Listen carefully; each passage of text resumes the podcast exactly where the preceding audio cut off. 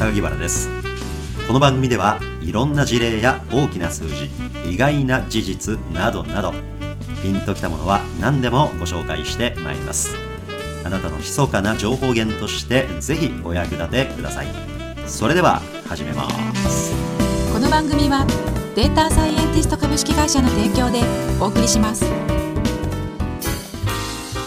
全世帯の中での貯蓄額はいくらかっていう話を議論したときにある統計値見ると平均値が1800万ぐらいなんですよ。最新のデータが分かんないですけどこれでちょっと直感的にえそんなにそんなに貯蓄してるのって感じするじゃないですか。実はその集団の性質を表す値でよく使われる平均っていうやつ以外に中央値っていうような言葉があるんですね。これあの上位からまあ大体50%番目真ん中の人がいくら貯蓄しているのかっていうような値なんですけどそれが大体1000万なんですね。さらにあの最頻値っていう言葉もあってあるレンジで例えば0から200万の人が何人いるのか、えー、と200から400の人が何人いるのかっていうのを集計してそれで一番多い人がいくらなのかっていうのを調べるとこれ実は200万以下の人が一番多いんですよ。っていうような形になってなんかそっちの方が現実感に合いますよね。そうですよね。はい。つまりその母集団の平均値なのか、うん。中央値なのか最頻値なのか、データを聞く側も気をつけなきゃいけないってことですね。そうですね。一時じゃなくて一回加工されたようなデータが来てしまうと、まあ、ちょっと今のは極端な例かもしれないですけど、まあ、そういったようなことが起こり得てかなりバイアスが乗ってしまったようなデータで判断してしまうってちょっと危険なことが起こり得るんじゃないのかなと思う。うん。確かにね。はい、一時データ見るのは非常に大事だなと思いますね。そうですねあと一時データそのものが小さすぎたっていう問題はねセールスの現場で多いように思うんですよ具体的にどういうことかって言いましたらね例えばあのコールセンターにおいては家電電話をかけたり入電ですよね。電話がかかってきたりするデータがいわゆるコールセンターシステムによってちゃんと補足されているわけなんですよね。広告をドカーンと打って朝9時から電話がじゃんじゃん鳴り始めるわけですけれどもまあいろんな業界で時間帯は違うんですけどね。でもその朝9時からコールセンターを開けた瞬間からドワーッと鳴り始めるわけじゃなくてちょっと気持ちがね据えてるお客さんなんかはねもう8時とか7時から1か8かっつってかけてきたりする人いるわけですよ。その9時の前に一体どれぐらいの入電？実際オペレーターはまだ着席してないから取れてはないんですよ、はい。取れてはないけどお客さんの気持ちが強すぎて1分前とか5分前からぐわーっとかけ始めてきてる人たちいるわけですよね。でそれってローデータとしてちゃんと抑えてんのかとかね。あと10席しかコールセンター用意していない場合あまりにもその商品が魅力的すぎるとね10本の電話では補いきれないぐらい一時ガーッとこう回線集まってしまうと。ってことは落ち率が背後で生じるでしょ、うん。かけてんのにかからへんわみたいな。本来はここもローデータとして押さえておくべきですよね。そうですね。統計界隈で一つ面白い話があって数学者でエイブラハム・ウォルドって言われる方がいるんですけどその方がおっしゃってる話で選択バイアスの罠っていうような話があるんですね。でどういうことかというと戦時中に帰還した戦闘機の被弾したデータを統計的に集めたんですよ。そうすると明らかに偏りがあって、まあ、羽の一部がすごい被弾しててある部分のところは全く被弾してないっていうデータが取れたんですね。このデータをもとにじゃあどこの走行を強化すべきかって議論したときにどこを走行を強化した方がいいと思いますか？帰ってきてる飛行機がどこ傷ついてるかは分かるんですよね。帰ってきてない飛行機はそれ以外のところが致命傷だったってことじゃないですか。その通りです、その通りです。戻ってきてるデータ、手に入ってるデータっていうのは、本質を表す一部のデータしかないので、ワルドさんが実際にどこを走行強化したかというと、被弾してないところを強化したんですよ、おっしゃってる通りで、そこを被弾してしまったら、もう帰還できなくなってしまうということが推測したので、だ取れてないところに本来は重要なヒントがあるのに取れた範囲内のデータだけだと危険だっていう面もありますよね。そうですねですからその一時データを扱うことの重要性もさることながら一時データとして入手できなかったところをどう考えるかっていうのも同時にちょっと気にしておかなきゃいけないポイントかもしれませんよね。ウェブ系のビッグデータでもねそういうことよくあるんですよ。ほとんどの企業がウェブサイトを持っててアクセス解析ってやるじゃないですかところがアクセス解析って危険なんですよねアクセスしてくれた人たちだけを研究するから重要なのはアクセスしてこなかった人たちがなぜ自分たちのサイトを無視したのかこれだけ世の中に検索者がいてたった5%しか流入してきてないとすればその5%の人たちだけをアクセス解析していることになりますよね、だから95%の人たちはなぜ自分たちのサイトを無視したのか、まさに先ほどの飛行機の例えでね帰還しなかった飛行機に何が起きてるのかっていうところが本当は一番重要な研究かもしれませんよね。そうですね。アクセス解析はどちらかというと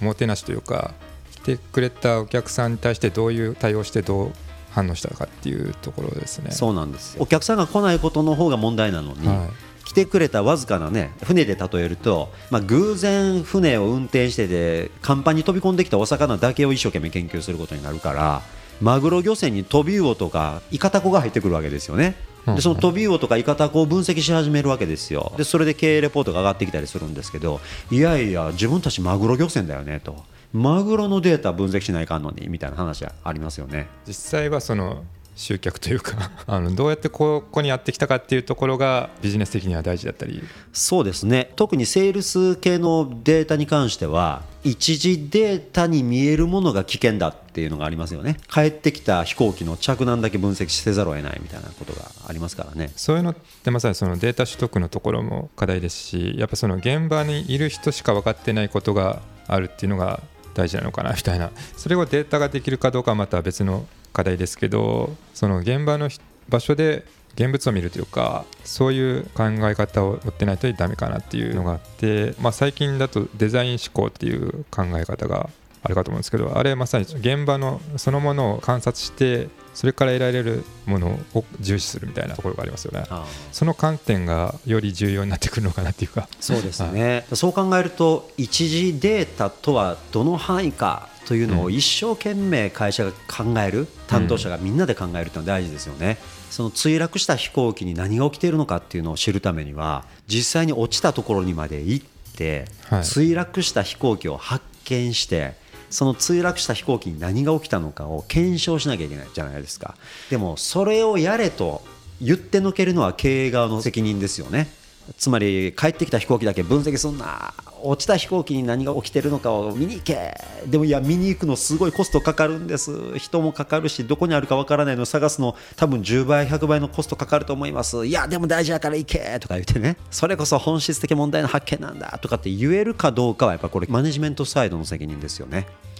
今回西さんの著作ではデータを集める整理するということについて、どのあたりこう力点を置いて書かれたんですか？えっとですねまずデータ分析界隈の話結構いろいろな話題がありすぎて難しいっていうのがあったので、そう難しいイメージありますよ。ちょっと整理したいなというのがありまして入りのところとあと最後のところでデータ分析とデータサイエンスの話とかを書いたんですけど、例えば AI がどういう位置づけになるのかみたいなところを整理したんですけど今回の本に関しては SQL でデータ分析するっていうのはは SQL そもそもその例えば平方根の計算できないとか高度な数式処理できませんので基本的に集計をすることを目的に使いますと。もともとデータベースみたいなそのデータがたくさん入れてあるところに対してデータを取りに行く言語なので基本的に単純なことするんですけどもその中でも最近よく出てきてるビッグデータみたいな形でたくさんの保存したデータに対して集計しにかかりたいですといった需要に対してそもそもデータベースを取りに行く時に使うのがま SQL 言語なので本当にビッグデータみたいな大量のデータを処理するときにまずデータを取得するための技術っていうところにまず SQL がありますと、うん、でそれを使って分析もできるんだよみたいなところを書いてるのが今回の本ですね。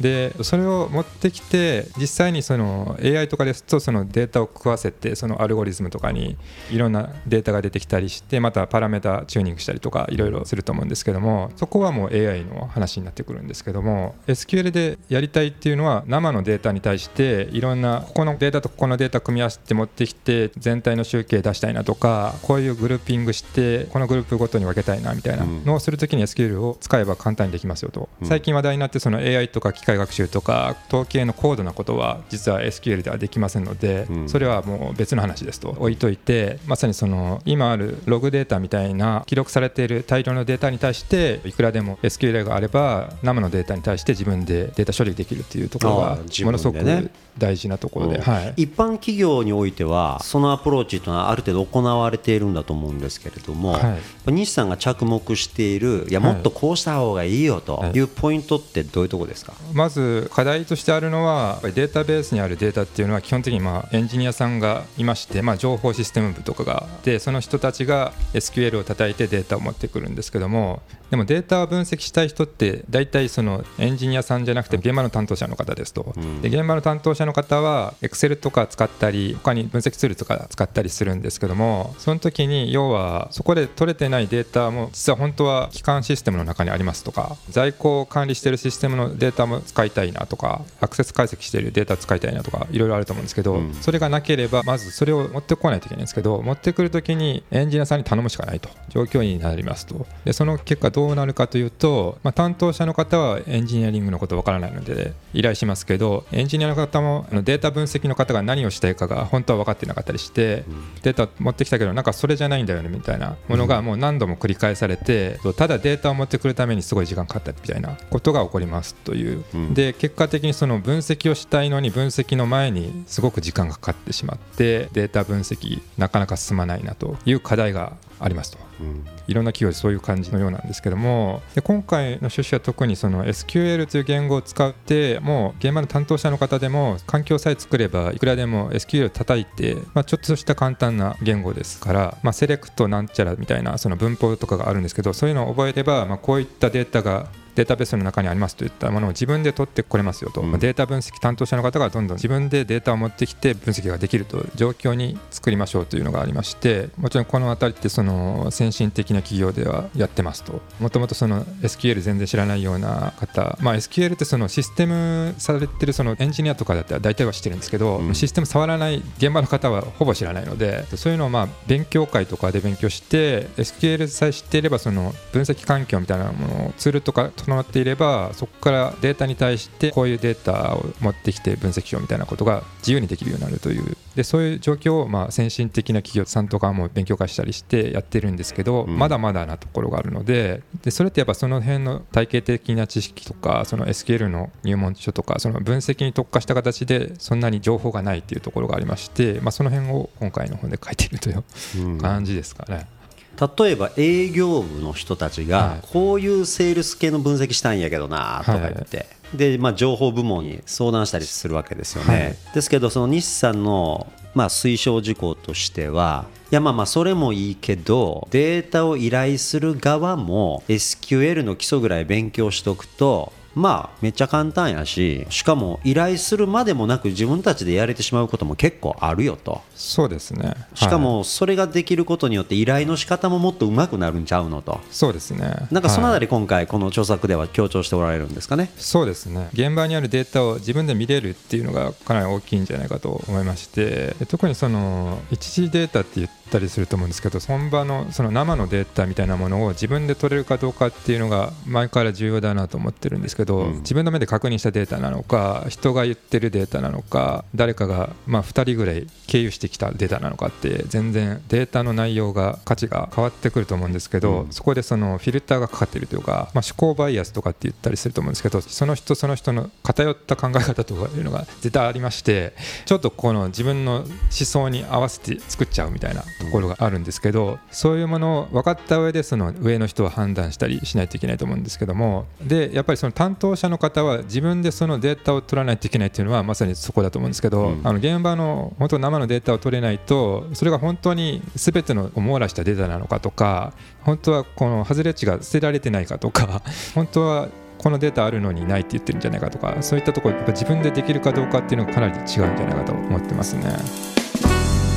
この番組はデータサイエンティスト株式会社の提供でお送りしました。